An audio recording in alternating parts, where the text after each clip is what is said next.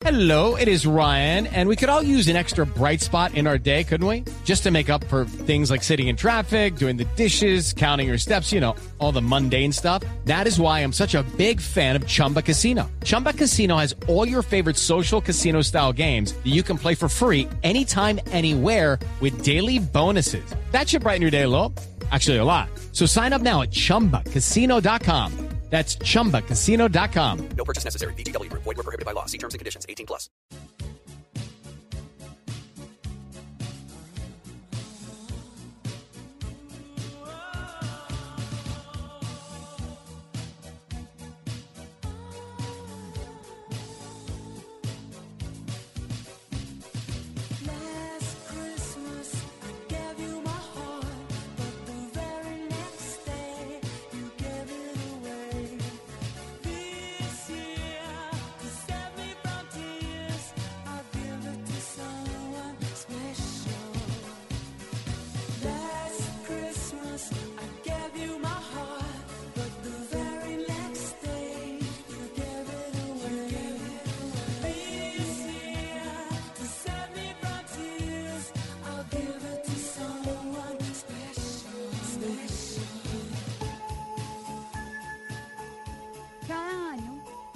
Missy es sinónimo de Navidad. Los niños colombianos, eh, crecimos algunos, viendo esos espectáculos tan maravillosos que solamente podíamos, creíamos posibles en lugares donde había nieve, en lugares donde el teatro era parte de la vida cotidiana.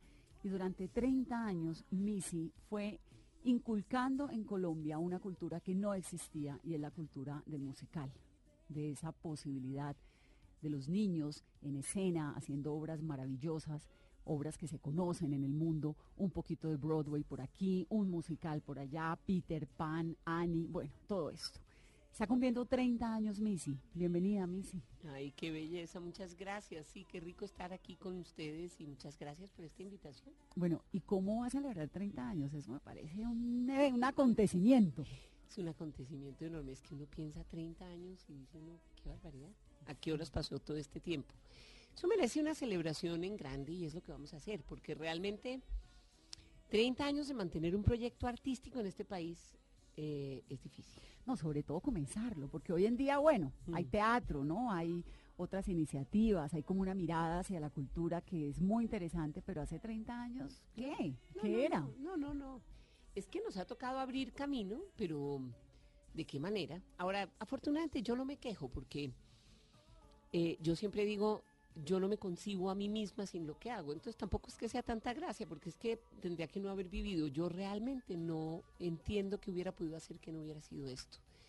Y si bien son muchas las adversidades, los obstáculos, son muchos los sueños cumplidos, muchas las sonrisas dibujadas, y ha valido la pena cada momento y cada instante. Ahora uno se voltea a mirar hacia atrás y dice, no puede ser, pasaron, ¿a qué horas pasaron 30 años?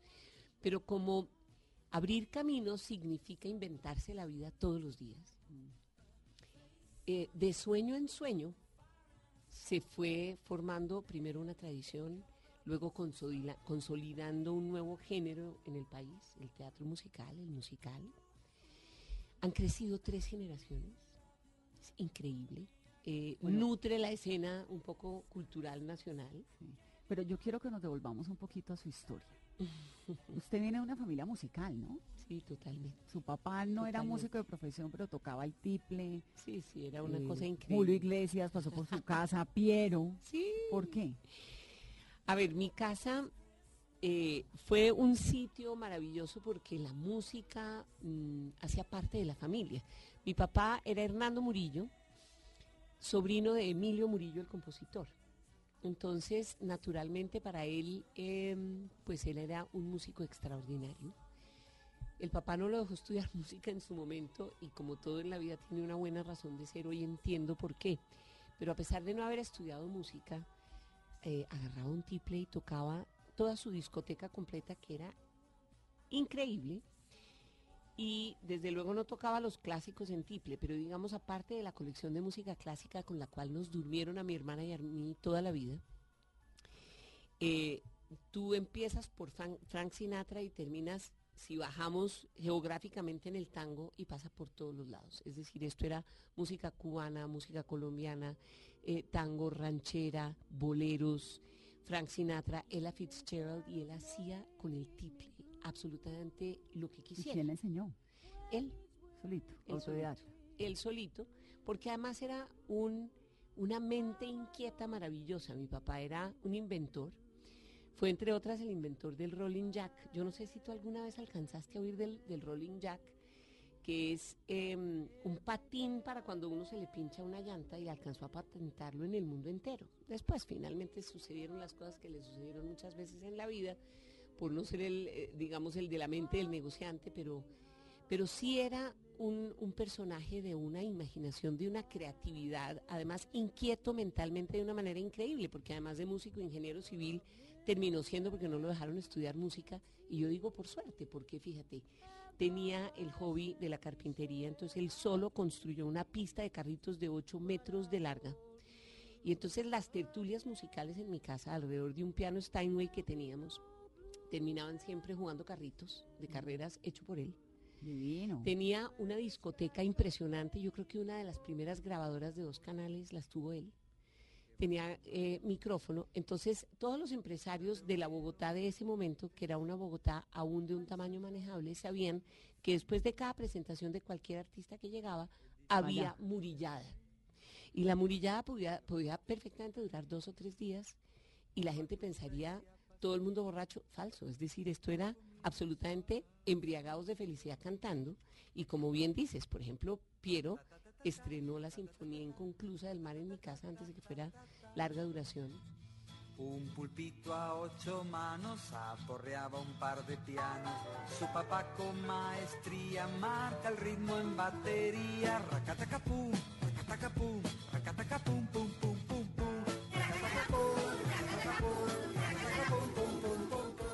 Julio Iglesias, cuando llegó de gira con su famosa canción Gwendolyn, allá acabó el perro de mi hermana, se dio el lujo de morderle el Tintín, smoking. ¿no se llamaba el perro? Titín, Tintín, era una Pero ¿por qué Julio Iglesias terminó en su casa? Eso me, me parece de una Porque los empresarios acababan la llevaban. casa, claro. Vamos allá a pasar rico. Mira, el cuarteto Rufino, los hermanos Castro, Jerónimo, Armando Velázquez, desde luego Nacional.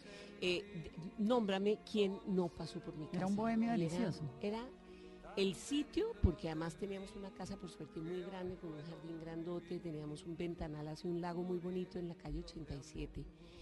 Y era perfecto, porque teníamos el piano y entonces era, eh, eh, cabía todo el mundo, pero además mi papá terminaba cantando, grabando y era el sitio obligado a los em- de, todos los empresarios de ese momento sabían que después, en vez de llevarlos a comer a no sé dónde era, donde José y Murillo, que decían, y tanta gente se acuerda de eso como no te alcanzas a imaginar. ¿Y usted Y- tenía cuántos años? Era pues yo creo que yo nací realmente, yo me acuerdo muy chiquita, muy chiquita. Nosotras en algún momento dado cuando la fiesta se volvía muy, muy dura, quiero decir en volumen, y nosotras teníamos colegio, nos mandaban para donde mi abuela, a donde la abuela mimía a dormir. Pero mira, yo crecí entre eso y era maravilloso porque así además eh, aprendí eh, a disfrutar de una noche de fiesta sin necesidad, por ejemplo, ni de trago. Era música, era realmente embriagarse de música y de felicidad. ¿Y era un ambiente sano? Absolutamente, pero absolutamente.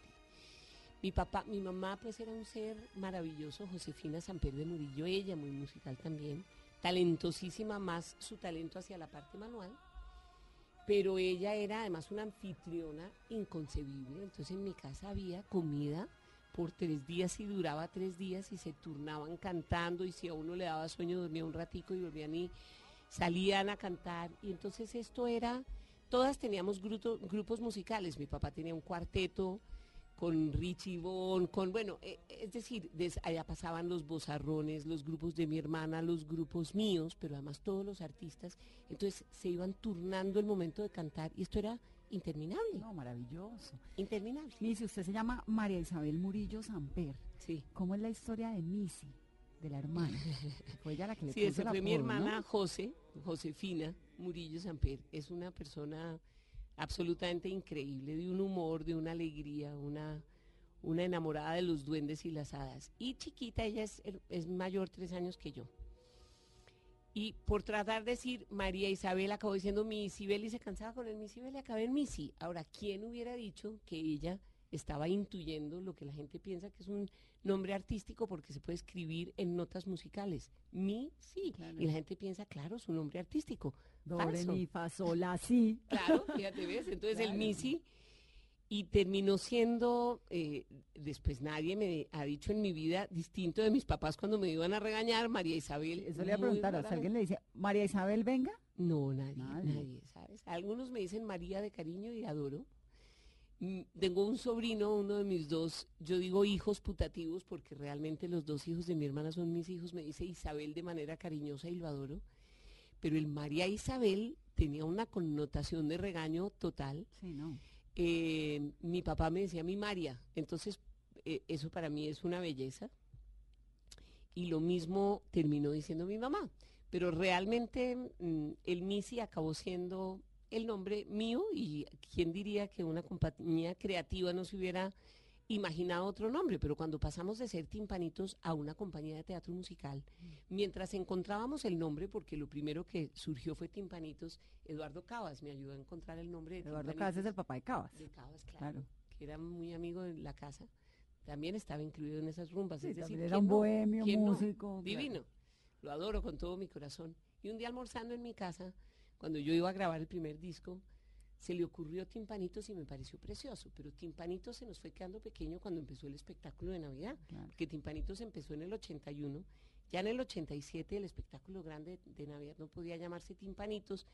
Y eso que va uno dejando mientras se encuentra el nombre y se quedó, vamos donde Missy y se quedó Missy. Y no hubo nada que hacer y se quedó Missy y así es la marca. Y Missy se volvió una institución tremenda. Pero Missy también tiene una historia de vicisitudes de la vida de fondo. Total. Su hermana se enfermó, ¿no?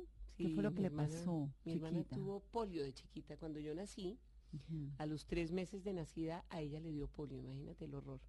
En el año donde encontraron la vacuna, pero ella no alcanzó a la No vacuna. alcanzaron a vacunar. Eh, pues porque lo encontraron en ese año después de que ella se enfermó. La salvó realmente Salomón Hakim. Figúrate que en Marley no daban con el chiste de lo que tenía, tenía una fiebre altísima, pensaron que era meningitis y Salomón Hakim llegó y les dijo a mis papás, corran con esta muchachita para Boston, allá al, al Children's Hospital, porque allá manejan esto muy bien.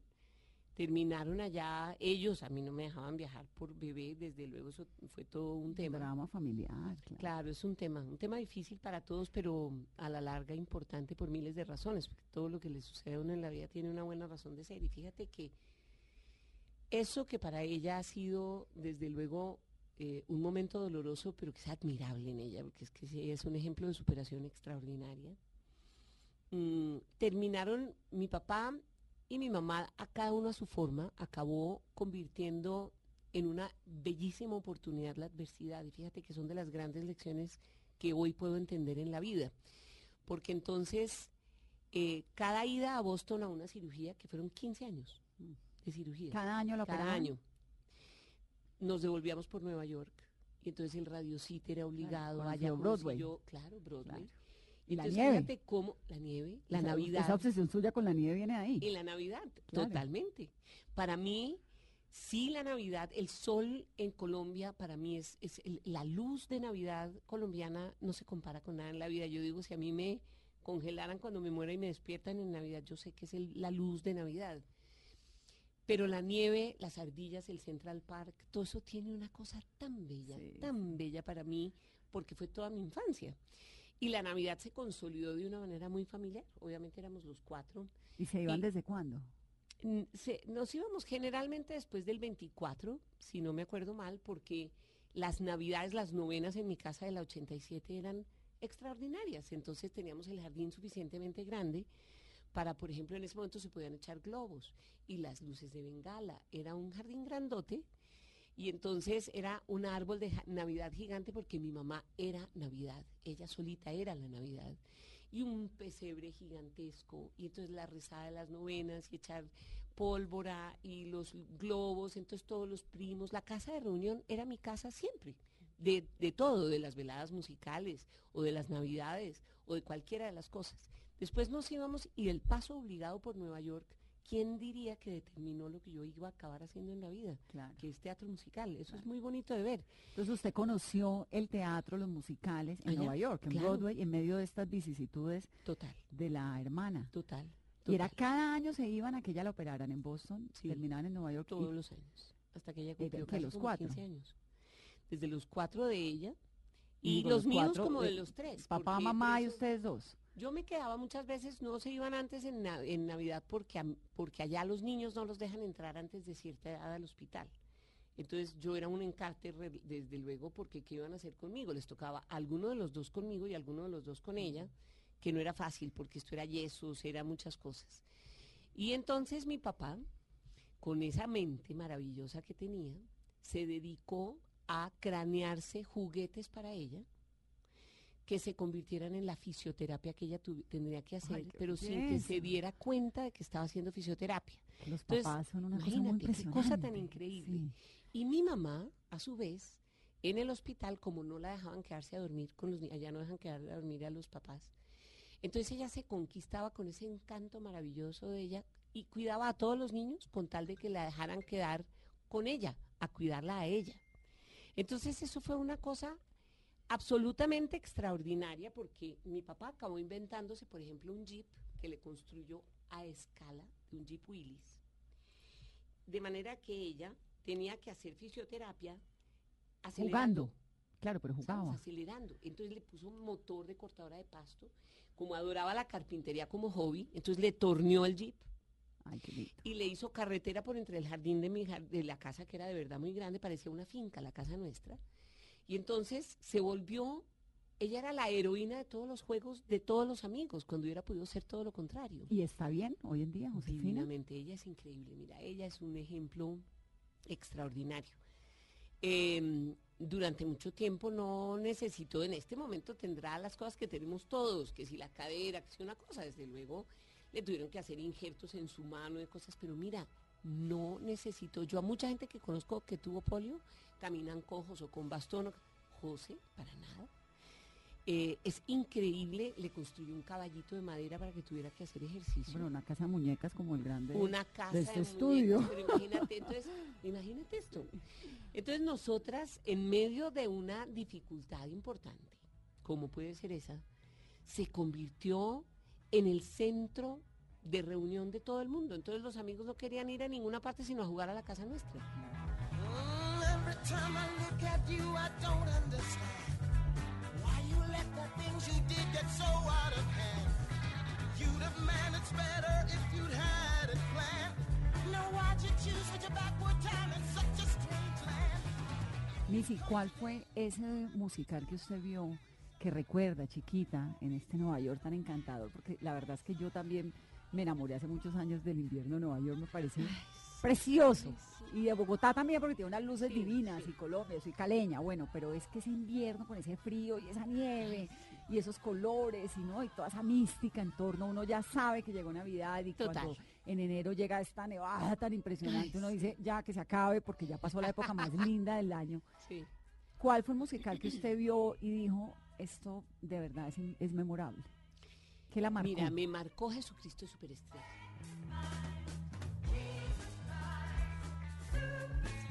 Me acuerdo como si fuera ayer, yo quedé absolutamente boquiabierta, mucho más chiquita que después Los Miserables, porque Los Miserables es el segundo que se quedó grabado en mi corazón irremediablemente.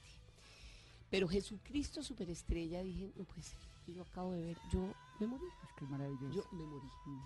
Y ¿Cuántos años pensar que la vida, yo tendría por lo menos, ¿qué te digo? Unos 12 años por ahí.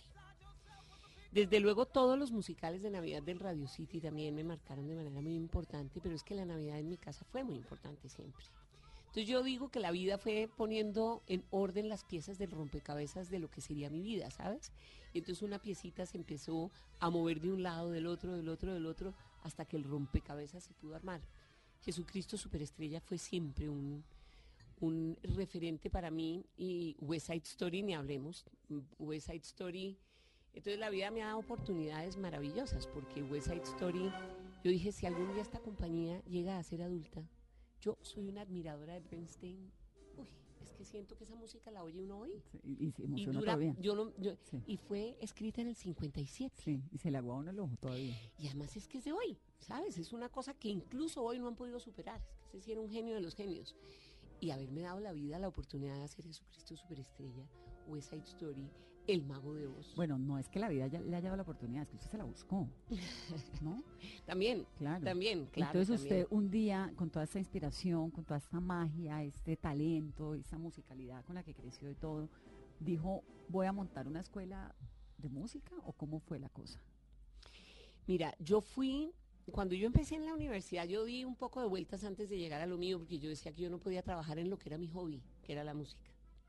Como buena terca que he sido y un poco rebelde en mi vida, porque yo he sido como buen acuario que soy. Em, el colegio le daban a uno como consejos de qué debía estudiar y tal, y entonces me dijeron, usted no puede estudiar sino música en la vida, y dije, no, la música es mi hobby. Entonces di un poco de vueltas, estudié primero un semestre de psicología en la Javeriana y después estudié educación preescolar. Y antes de terminar me casé, ¿me puedes creer? Me faltaba un semestre ¿Y no terminó? y no terminé. y me separé a los dos años y entonces entré a lo que era lo mío, porque la vida lo va llevando a uno. Es que todo tiene una razón de ser. Me enamoré de Ah, los niños Arturo mientras Tobar no es su primer marido. Claro. No, Sí, no, no. el segundo. es el segundo. Eh, yo me casé a los 18 años y me separé a los 20. Pues Entonces, claro, haz de si cuenta uno que se fue casa a los novio 18 más. tiene que separarse a los ¿Cierto? 20. Claro. Afortunadamente, sí, total. Entonces, naturalmente, eh, pues sí, yo finalmente eh, empecé pedagogía musical, que fue lo mío, y la pedagogía musical me fue marcando el derrotero de mi vida, porque cuando empecé a hacer las prácticas, adorando todos los métodos que me enseñaron y no quitándoles de ninguna manera el valor a las canciones de dos o tres sonidos para aprender a afinar los niños chiquitos. Yo cuando me enfrenté a un grupo, después de haber tenido la vivencia que te estoy contando, yo decía, ¿yo qué les voy a enseñar para que se enamoren de la música? Porque yo lo que creo es que uno primero se enamora de lo que va a hacer Mm. y después pide detalles, pero primero se enamora, Sí. porque es la pasión la que mueve. Si a ti no te mueve la pasión, no te mueve nada.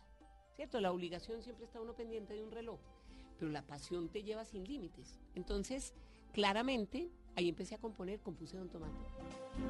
Fue la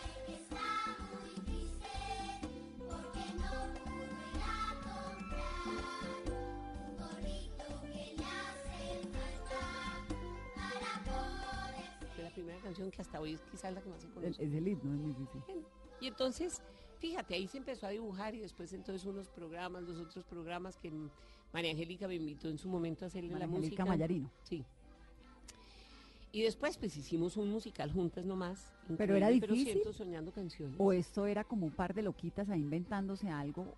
¿O la gente entendía que era lo que estaban haciendo? ¿Y usted también? ¿O cómo funcionaba? Mira, cuando ella me llamó a hacerle la música, imagínate, y a Pequeños Gigantes, eh, fue difícil para mí en un momento dado porque a mí me entregaban un libreto de, tenía que componer 15 canciones, tres canciones por programa y era diario, el martes y había que grabarlo el miércoles. ¿Puedes creer? No, dificilísimo. Entonces yo al año dije no puedo más, porque yo no soy capaz de hacer eso con esa calidad. Pobres muchachitos salían del colegio y yo entre el carro, camino al estudio, les iba poniendo lo que tenían que cantar. Entonces era, era muy angustioso y sobre todo yo soy perfeccionista. Entonces no me gusta hacer las cosas por la mitad, del a medias. Salían y salían lindos los programas y fueron divinos. Y yo me sé las canciones, ¿no? Imagínate, Claro, imagínate. claro. sí, eso, crecimos con eso. Claro. La, la palabra Pequeños mágica será. claro, Exacto, ay, divina. Di- Mira, y pregúntame a qué no le compuse yo una canción, ¿no? A todo. Me han tomado del pelo porque me tocó a los cubiertos, al termómetro, que acabó siendo una canción que no vamos a cantar al aire. Otro día te cuento la historia. Pero bueno, muy chistoso toda esta historia. Pero yo en un montado dije, no puedo más. Y en la mitad del camino le dije, porque es que mis canciones toda la vida han sido una- un cuento.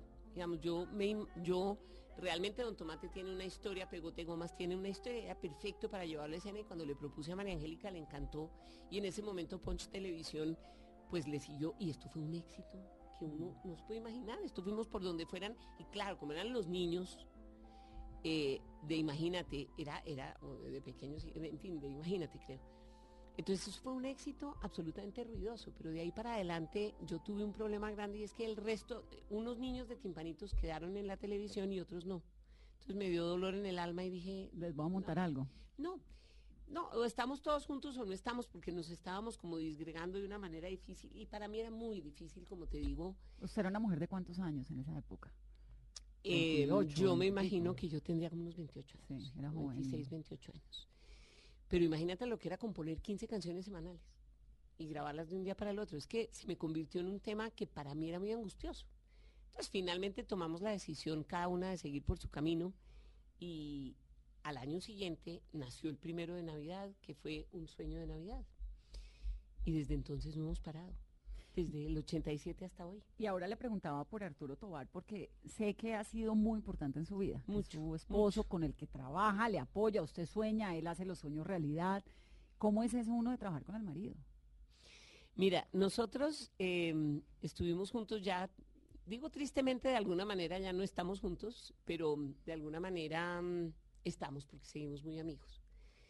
Yo digo que fue el pilar de esta compañía en muchas ma- formas porque es una persona muy aterrizada, pero a la vez muy soñadora.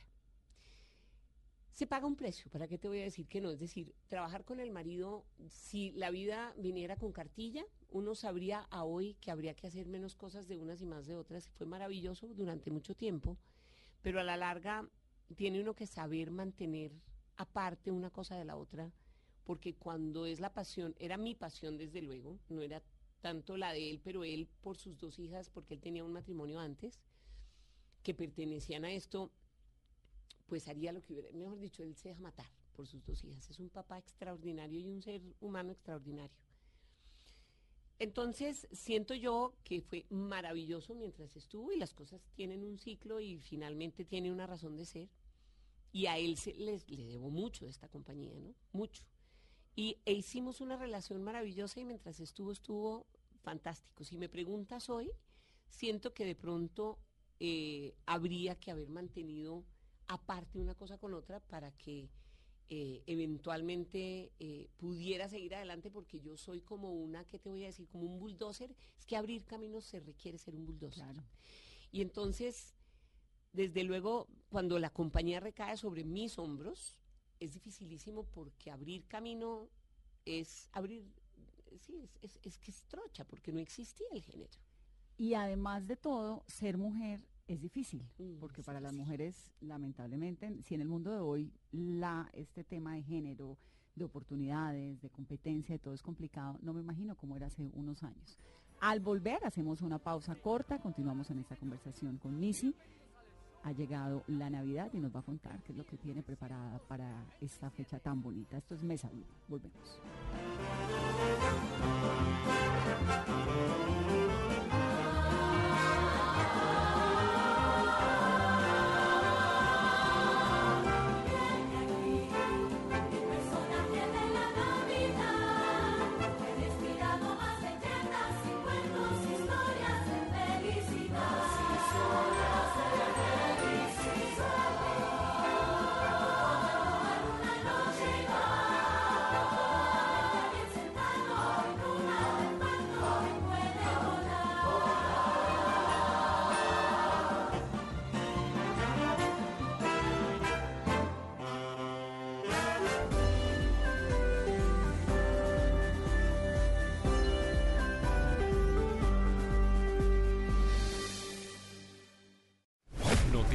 Noticia del día es el distanciamiento entre Germán Vargas y Información A esta hora se útil. presentan complicaciones en la movilidad de Bogotá con el 30%. Deportiva. Quedaron definidos las llaves del repechaje europeo. Pero ante todo, la verdad. Aquí están las noticias de Colombia y el mundo en Blue Radio. La Corte Cada Suprema- hora usted se actualiza en lo más importante de Colombia y el mundo con el servicio informativo. de disciplina de la FIFA son conducta antideportiva de las selecciones de Colombia y de Perú. Voces y sonidos y noticias contra reloj. Dice que el Consejo Nacional Electoral avaló Viva siempre informado con Blue Radio y BlueRadio.com.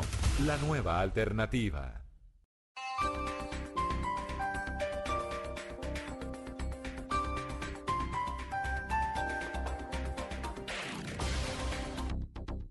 Desde Canadá llega al Teatro Mayor Julio Mario Santo Domingo la compañía de danza contemporánea Toronto Dance Theatre con cinco de sus más aclamadas coreografías. Viernes 17 de noviembre de 2017, 8 pm y sábado 18, 3 y 8 pm. Compre ya sus entradas a través de primera fila y taquillas del teatro. Apoya Bancolombia y Caracol Televisión. Invita a Blue Radio y Alcaldía Mayor. Bogotá, mejor para todos. Más información www.teatromayor.org. ¿Quiénes son? Yo soy la mayor de cuatro hermanos y la única mujer. ¿Cómo ha sido su vida? No, no creíamos en que lo nuestro podía tener una dimensión especial. ¿Qué nos falta por conocer? Y como él tenía un trauma por los brackets, yo no me reía. Todas las respuestas sobre los más grandes del mundo del espectáculo en Se dice de mí. Quisiera que me recuerden a través de... Se dice de mí. Este domingo con la historia de Jimmy Vázquez, la vida del exitoso actor colombiano. Se dice de mí. Este domingo después de las 6 de la tarde por Blue Radio y bluradio.com. La nueva alternativa.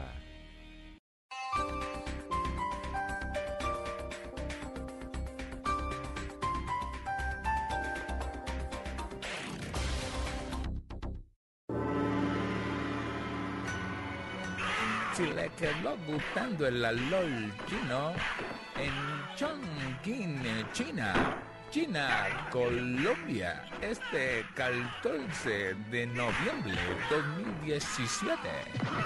La selección Colombia ya está en el Mundial. Colombia, China. En Blue Radio, la nueva alternativa. Ya estamos en Rusia, 2018. Blue Radio.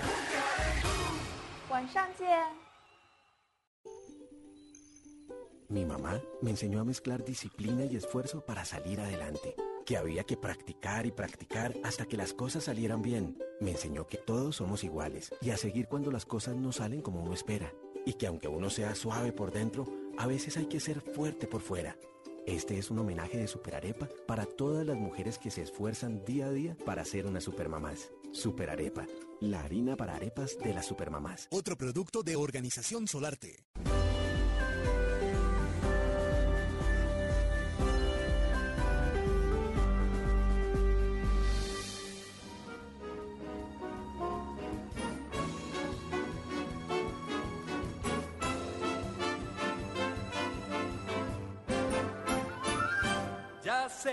Quién soy, quién soy y quiénes fui. A veces Nicky, Nico, Nicos y obispo, y estoy aquí. Ya sé quién soy, quién iba a imaginar al empezar a escribir este guion lo que iba a encontrar. Y al final, ¿qué más da? Es la realidad y ya nunca nada cambiará. Más que nunca lo sé en mi corazón, el secreto al fin se reveló. Missy, hay dos proyectos grandes que se vienen ya. El aniversario de los 30 años de Sí, Missy, que es sí. ahora es cuando arranca. Pues empezó este año, lo empezamos inclusive con, con Ani la huerfanita, pues Pero digo, fue la- el año la- la 87, época pero de- Navidad Exacto. eh, empieza el 24 de noviembre. O sea, ya. Ya, entramos ya. Y mm, se llama justamente 30 años de Navidad porque lo que quisimos hacer es una gran celebración, es decir, no tiene una historia nueva, la historia es precisamente los 30 años. Y vamos a celebrar, mira, vamos a celebrarlo en grande, porque vamos a celebrar la música, los personajes que han nacido, las tres generaciones que han crecido, cómo hemos vestido el sueño, entonces me va a dar la vida la oportunidad de hacerle un homenaje a mi mamá, entre otras, porque mi mamá diseñó el vestuario hasta el día en que se murió.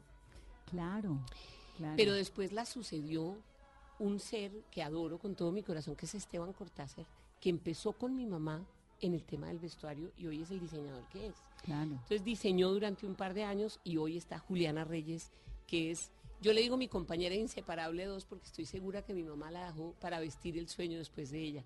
Es decir, esos tres personajes son muy importantes y vamos a rendirles un homenaje. Además al país en que nació este sueño, entonces es divino el homenaje a Colombia y luego a la Navidad.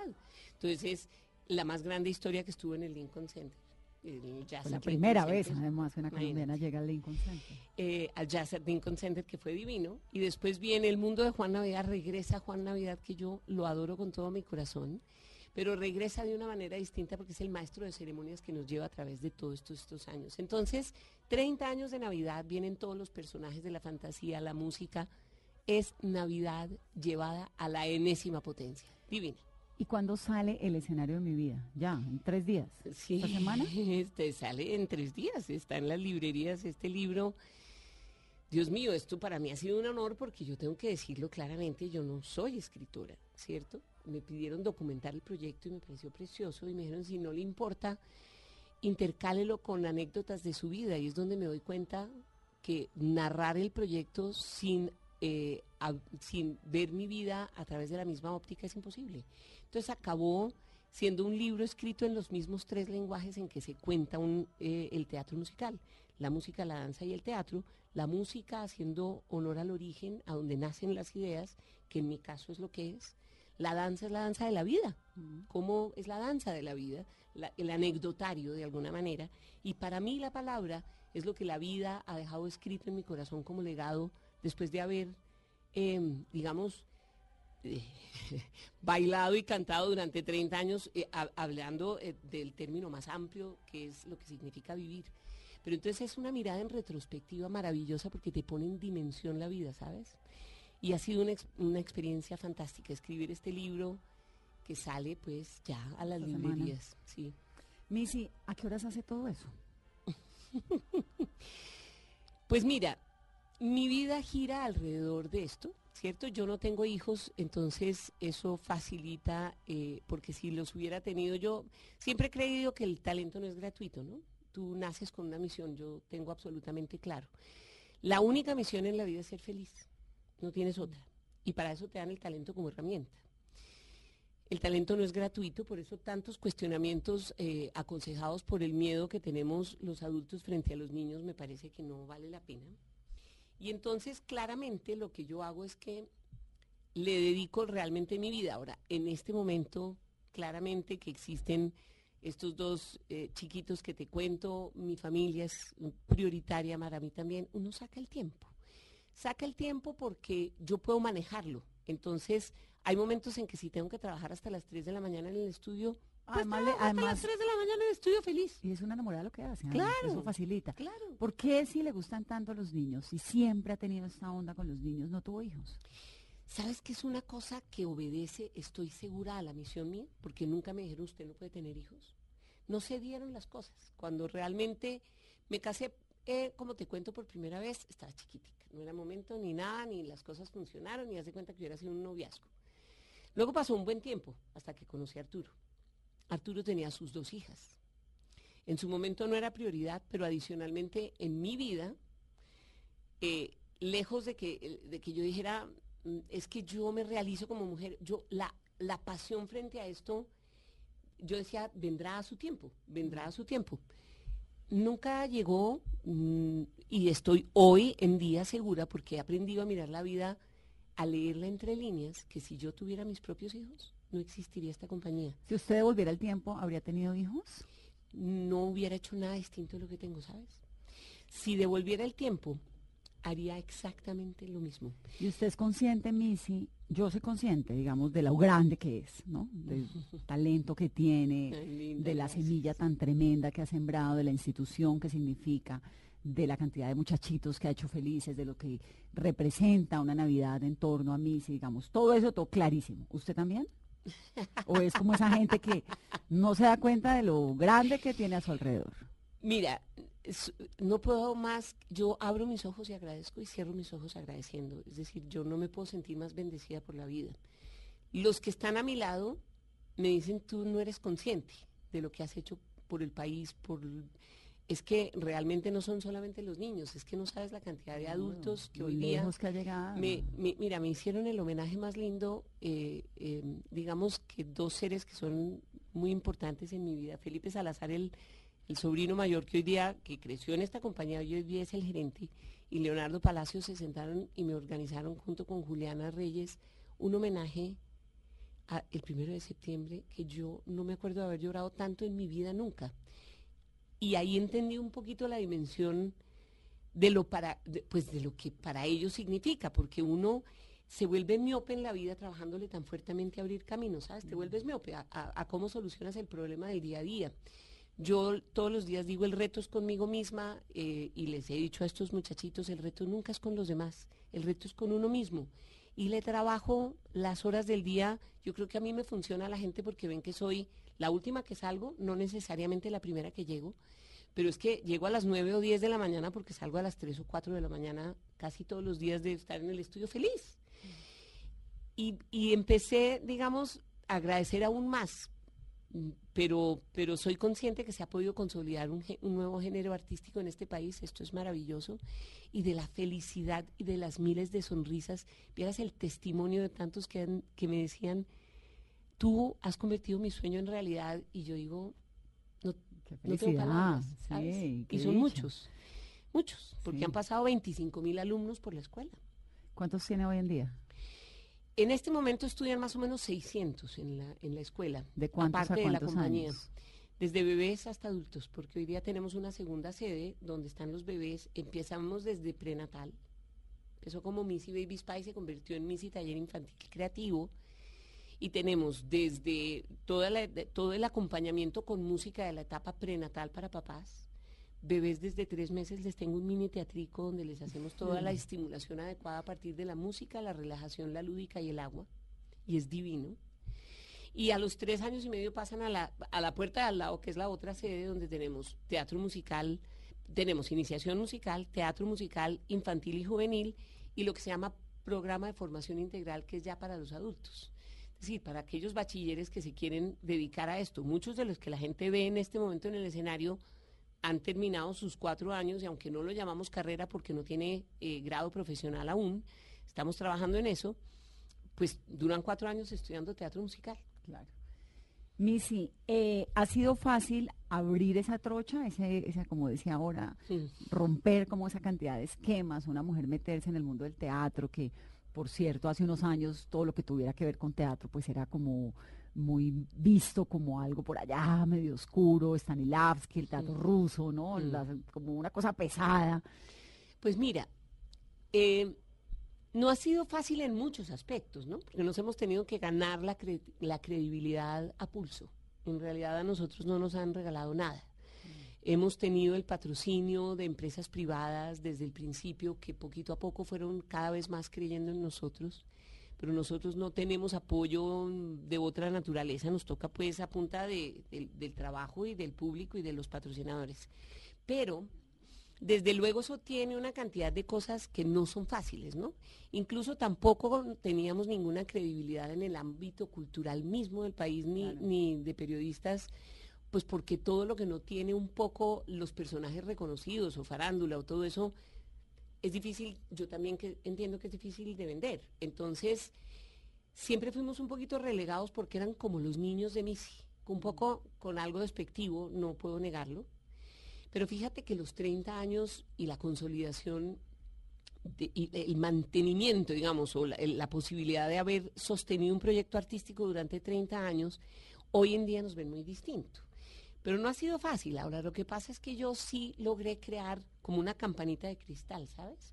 El mundo nuestro es un mundo bien distinto al resto del teatro. Se metió tú. ahí en su campanita de cristal a sacarla adelante. Y me metí como una loca, porque a mí siempre me dijeron, usted por donde mete la cabeza la saca.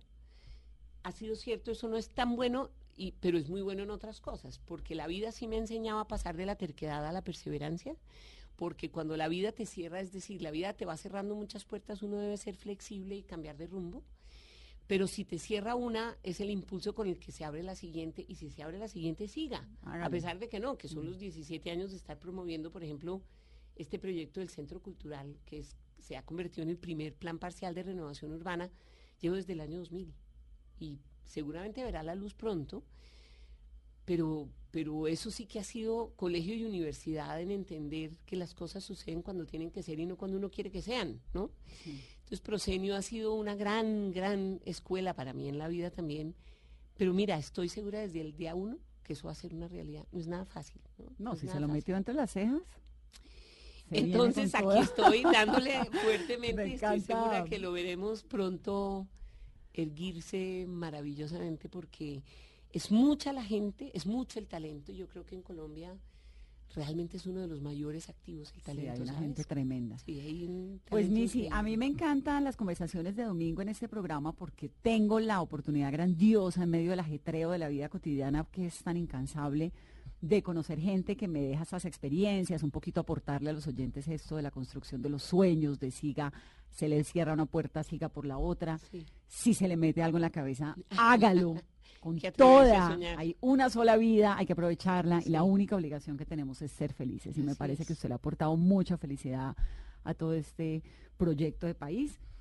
Y pues gracias por contarnos su historia, por estar Ay, aquí. Vanessa, tan linda, muchas gracias. El libro se llama El escenario de mi vida, sale esta semana y también habrá desde el 27. Del 24. 24 de noviembre, el Ujú. especial de Navidad. Bueno, y además nos invitaron una, una cuñita adicional, nos invitó, esto es una cosa muy importante, y es que nos invitó la Filarmónica Joven a hacer un concierto con ellos. Ah, Están volviendo de Europa y van a hacer un gran concierto de Navidad y somos sus invitados especiales. Entonces también lo irán a poder ver en el, en el Ágora solo por dos fechas. Entonces hay que ir a todo lo que hay en esta Navidad. Todo. Missy se mete uno y le aparece todo la agenda y, y de verdad que rico. Gracias por estar conmigo en esta conversación de domingo. No, mil gracias de verdad por invitarme. Qué delicia de espacio. Qué delicia. Missy aquí en Mesa Blue. Yo soy Vanessa de la Torre. Hoy es domingo. Mañana es festivo. Oigan música y por favor, nunca dejen de soñar. Feliz resto de puente. Llega, viene por fin la Navidad, cuando se enciende toda la ciudad. También la magia llega y sin pensar, nada es igual. Hay mil sonrisas, toda la gente sale en Navidad. Sonríen, no lo pueden evitar. La magia los contagia y se siente que hay un mundo al fin en paz. Pero allí de pronto de la nada están esos afanes que a la gente dan, un tanto extraño aspecto de locura y parar. Entre trancones, de un lado al otro van sin son, locos autómatas que sin razón, comprando por comprar regalos y no saben quién